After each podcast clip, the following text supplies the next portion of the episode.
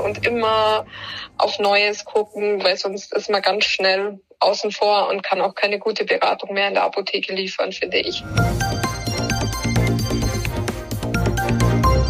Hallo und herzlich willkommen zum PTA Funk, dem Podcast von das PTA Magazin. Mein Name ist Julia Pflegel und ich bin die Chefredakteurin des Magazins.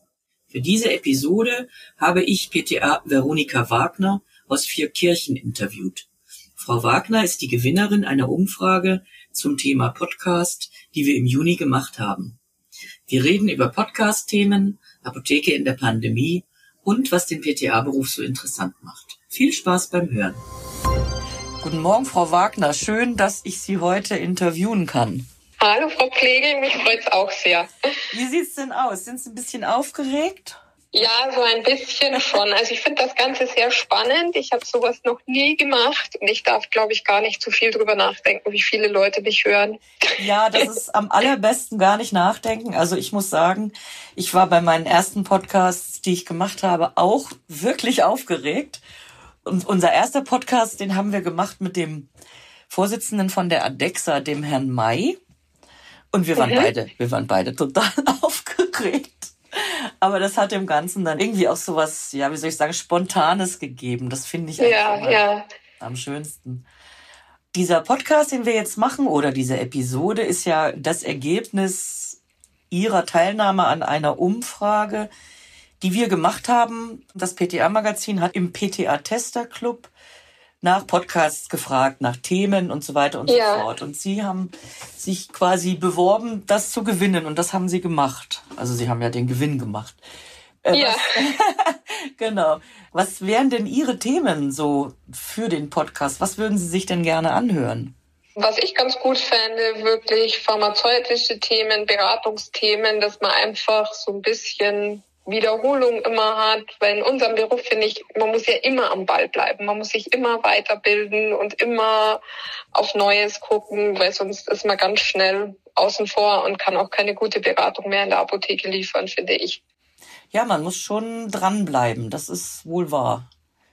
Wenn man sich alleine, also wenn man jetzt mal vom OTC weggeht zum Verschreibungspflichtigen, wenn man sich überlegt, was sich da auf dem Gebiet nur der Zytostatika getan hat in den ja, letzten zehn ja. Jahren, das ist doch das ist, irre, oder? Das ist ganz enorm, ja. Und also da am Ball zu bleiben, das stelle ich mir echt schwierig vor.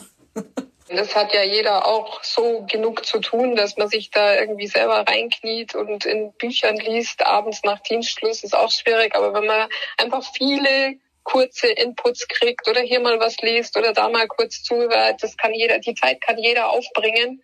Und es bringt doch so viel. Es bleibt immer irgendwas hängen, ohne dass man sich jetzt da so massiv reinknien muss und so viel dran arbeiten muss. Also das wäre dann nicht, nicht zu trivial, sag ich mal, wenn wir jetzt kurze Podcasts über ganz allgemeine, nein, allgemein ist der falsche Ausdruck, über Indikationen wie Heuschnupfen, Vaginalpilz, Fußpilz und so weiter machen würden.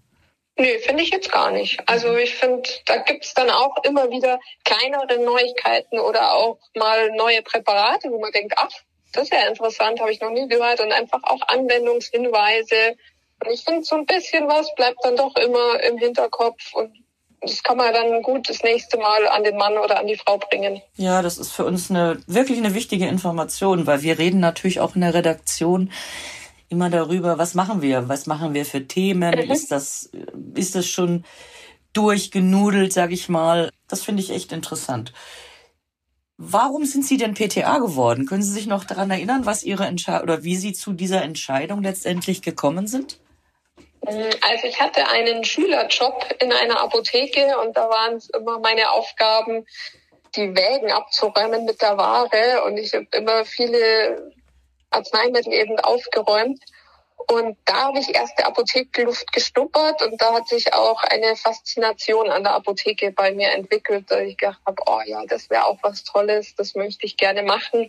Ich wollte immer was im Gesundheitsbereich machen und ich wollte immer was mit Menschen machen. Und das kann man sehr gut, finde ich, in der Apotheke vereinen. Das wollte ich sagen, da sind Sie doch in der Apotheke genau richtig. Ähm, Absolut. In, was ist, was ist das für eine Apotheke, in der Sie arbeiten? Ist das eher eine, ich sag mal, Landapotheke oder eine Center-Apotheke? Das weiß ich ja gar nicht. Nee, das ist eine Dorfapotheke, wo ich momentan arbeite. Und man hat halt wirklich alles, also ein ganz breites Spektrum, äh, ähm, wirklich von der seltenen Krankheit bis zu Diabetes, bis zu mal, keine Ahnung, Kitzinger Reinzuchthäfen, weil jemand einen Wein ansetzen will. Also es kommt alles vor. Das mit dem Wein gefällt mir am besten. Also in der Dorfapotheke hat man wahrscheinlich überwiegend Stammkundschaft, könnte ja, ich mir vorstellen. Ja, doch. Das, das ist richtig, ja. Dann kennt man die Leute ja schon sehr gut. Ja, und das ist dann auch, also es ist ein relativ kleiner Ort und dann wird man halt auch mal so auf der Straße angesprochen. Ach ja, übrigens, das, was Sie mir letztes Mal gegeben haben, hat wunderbar geholfen. ja, das ist doch aber eine tolle Erfahrung, oder? Ja, das ist immer ganz nett. Also ich, ich finde sowas nett und mich stört das auch nicht, weil es gibt auch Kollegen, die sagen, nein, und in der Freizeit wollen sie da nicht erkannt und nicht angesprochen werden. Aber also mich stört das nicht. Ich finde es eher nett. Also ich habe in äh, ach vor langer Zeit in Wiesbaden in der Apotheke gearbeitet und habe quasi um die Ecke gewohnt, ja. Und ja. da bin ich auch angesprochen worden. Manchmal habe ich auch Kunden angesprochen, die haben mich gar nicht erkannt, weil die mich nur im weißen Kittel kannten. Ach, ja, das ist, sie können einen dann immer nicht zuordnen. Ja. Das finde ich auch immer sehr lustig. Ja, das stimmt. Die schauen einen dann so fragend an und dann, ja, jetzt weiß ich gar nicht, wo ich sie hin tun muss, sage ich immer, in die Apotheke. In die Apotheke. haben Sie ein Spezialgebiet in der Apotheke? Sie haben ja eben gesagt, es ist alles sehr breit gefächert, aber haben Sie ein ja. Gebiet, was Sie besonders lieben? Mm, also ich habe jetzt keine richtige Spezialisierung, aber was so ein kleines Spezialgebiet ist, wo mich die Kollegen auch gerne um Rat fragen, ist, wenn es um Mutter-Kind geht, hm. weil ich da einfach selber auch schon viel Erfahrung habe. Sie haben mir im Vorgespräch erzählt, Sie haben zwei Kinder. Ähm, ja. Wie ist das denn? Und Sie arbeiten in Teilzeit? Ja, genau, das ist richtig. Ich arbeite 15 Stunden pro hm. Woche. Kann man sagen, dass das Arbeiten in der Apotheke familienfreundlich ist? Also kriegen Sie das gut unter einen Hut? Das ist ja schon eine Doppelbelastung, Familie und Arbeit. Ja, aber da finde ich, da ist der Beruf als PTA ist da wirklich sehr gut geeignet, weil es in einer Apotheke gibt es halt auch viele Aufgaben, die man auch in Teilzeit gut handeln kann. Also HV und Rezeptur sowieso, aber auch zum Beispiel die BTM-Kartei führen, AMK-Nachrichten bearbeiten, Fertigarzneimittelprüfung. Es gibt ja viele kleine Bereiche und die kann auch jemand in Teilzeit gut erledigen. Und so, also die Sache als Mutter und Arbeiten, das ist wie so vieles im Leben einfach eine Frage der Organisation. Das glaube ich Ihnen sofort, ja, natürlich. Ja. Ja. Das funktioniert ganz gut. Und es hat mir auch sehr gut getan, relativ bald wieder einzusteigen. Also ich bin jedes Mal nach einem Jahr wieder zurück in Beruf. Man sitzt schnell wieder im Sattel und kommt nicht völlig raus. Ich hatte auch das Gefühl, das hat beiden Seiten gut getan, sowohl den Kindern, dass die auch mal bei Oma und Opa oder nur beim Papa sind und auch mir, dass man wieder was anderes sieht. Ja, das glaube ich Ihnen. Jetzt haben wir ja gerade die Pandemie, naja, sagen wir mal so halbwegs, hoffentlich halbwegs hinter uns. Das war ja für die Apotheken wirklich eine schwere Zeit. Wie haben Sie die so erlebt? War das eher, waren die Kunden eher, sag ich mal, freundlich und solidarisch oder eher genervt und unfreundlich, unhöflich oder alles zusammen? Also ich weiß noch, als es mit den Masken losging, das war ja das reine Chaos, was da geherrscht hat. Ja, also es war, es gab alles und beides. Also wie Sie schon gesagt haben, es war alles zusammen. Ich meine, am Anfang war da auch eine unheimlich große Angst hm. bei den Leuten da. Das hat man einfach gemerkt, eine große Verunsicherung. Da haben die Leute ja gehamstert. Also das war wirklich, zu uns kamen Leute rein, die gesagt haben, ich nehme heute fünf Nasensprays und sechsmal Prospransaft. Nein, geben Sie mir lieber achtmal den Prospransaft. Oh und man gedacht halt, ja, um Gottes Willen, was habt ihr denn vor? Ja. Wir waren ja immer, wir hatten die ganze Zeit offen. Wir hatten nie zu und haben dann auch in getrennten Teams gearbeitet, um offen bleiben zu können. Also es war schon eine Wahnsinnszeit, gerade am Anfang. Das hat sich jetzt alles wieder einigermaßen relativiert. Bisschen gelegt. Wobei man jetzt immer so das Gefühl hat, wenn sich irgendwas wieder beruhigt und man denkt, ja, jetzt wissen wir, wie es funktioniert, jetzt läuft's mit den Masken, dann kommt die Woche drauf, kommt wieder irgendwas Neues her, wo man sagt, ja, das machen die Apotheken vor Ort und man denkt so, äh, aha, ja, gut. Ja, die Apotheke. Dann schauen wir mal. Also ich meine, ich sage mal, für die Apotheke vor Ort ist es eigentlich, muss das eigentlich ein, oder ich hoffe, dass das ein unheimlicher Imagegewinn ist, dass sich gezeigt hat, dass man sich auf diese Strukturen eben kurzfristig geplant verlassen kann. Ich hoffe das ja. sehr.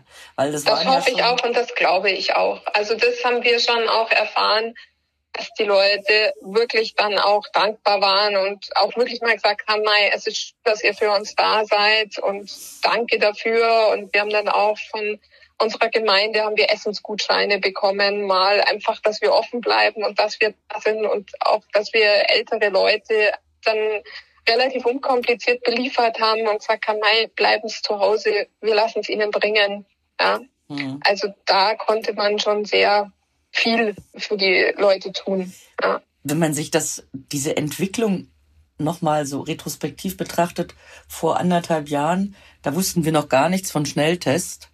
Und jetzt ja. gibt's die in jedem Supermarkt für 95 Cent. Ja, also ja, wenn man ja. sich das mal überlegt, was das für eine Entwicklung ist, das ist schon also manchmal ja, macht mir das ein bisschen Angst. ist, ja, in ja. dieser kurzen Zeit, ja. ja, auch die ganzen, die Impfstoffentwicklung ist klar, es ging sehr schnell, aber es ist schon auch ein Wahnsinn, was da auf die Beine gestellt wurde. Also das muss man auch sehen. Ja, das ist wirklich so. Für mich ist dieses Jahr, ich muss wirklich manchmal überlegen, was haben wir denn jetzt? Haben wir 21? Dieses 2020 ist für mich fast so wie nicht gewesen, ja, also so vom. Ja, ja, ist so durchgeflutscht. Ja, irgendwie. das ist so durchgeflutscht, genau. So ist es.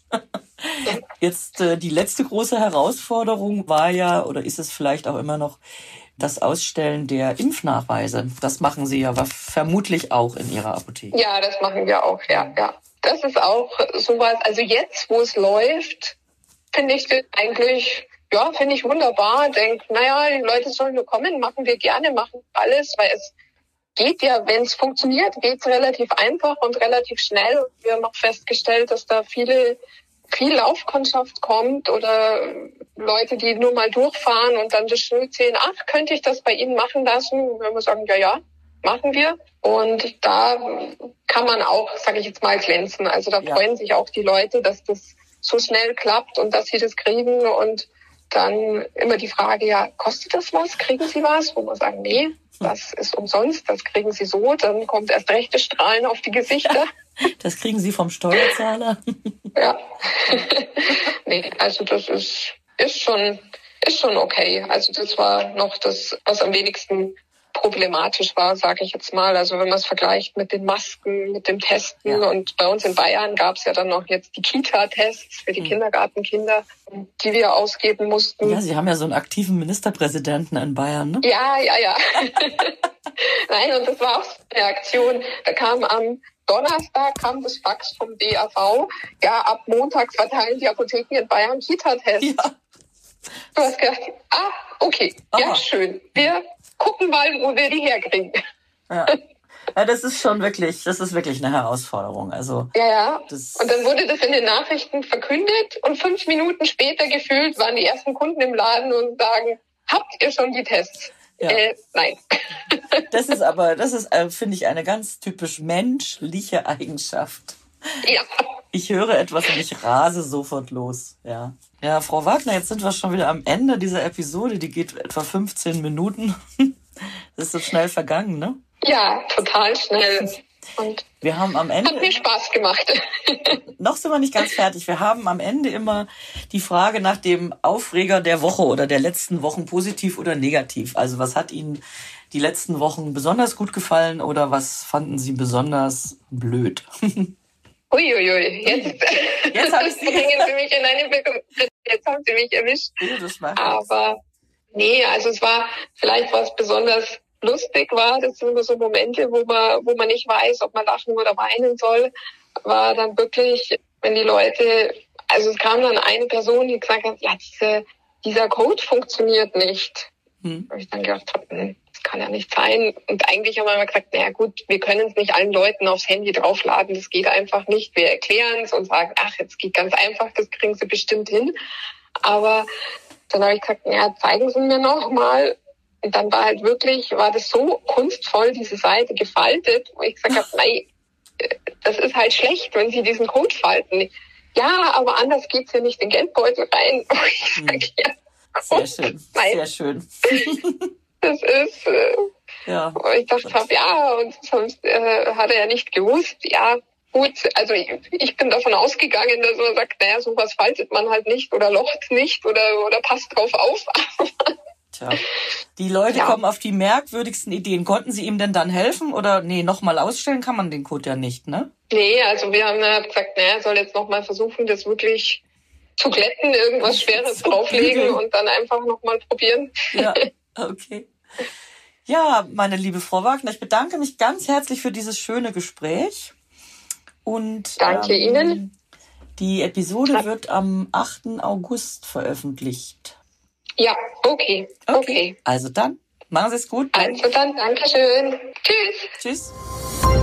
Das war unsere aktuelle Episode vom PTA-Funk, dem Podcast von das PTA-Magazin. Danke, dass Sie zugehört haben. Wir freuen uns über Downloads, Likes und Kommentare. Auf Wiederhören, bis zum nächsten Mal.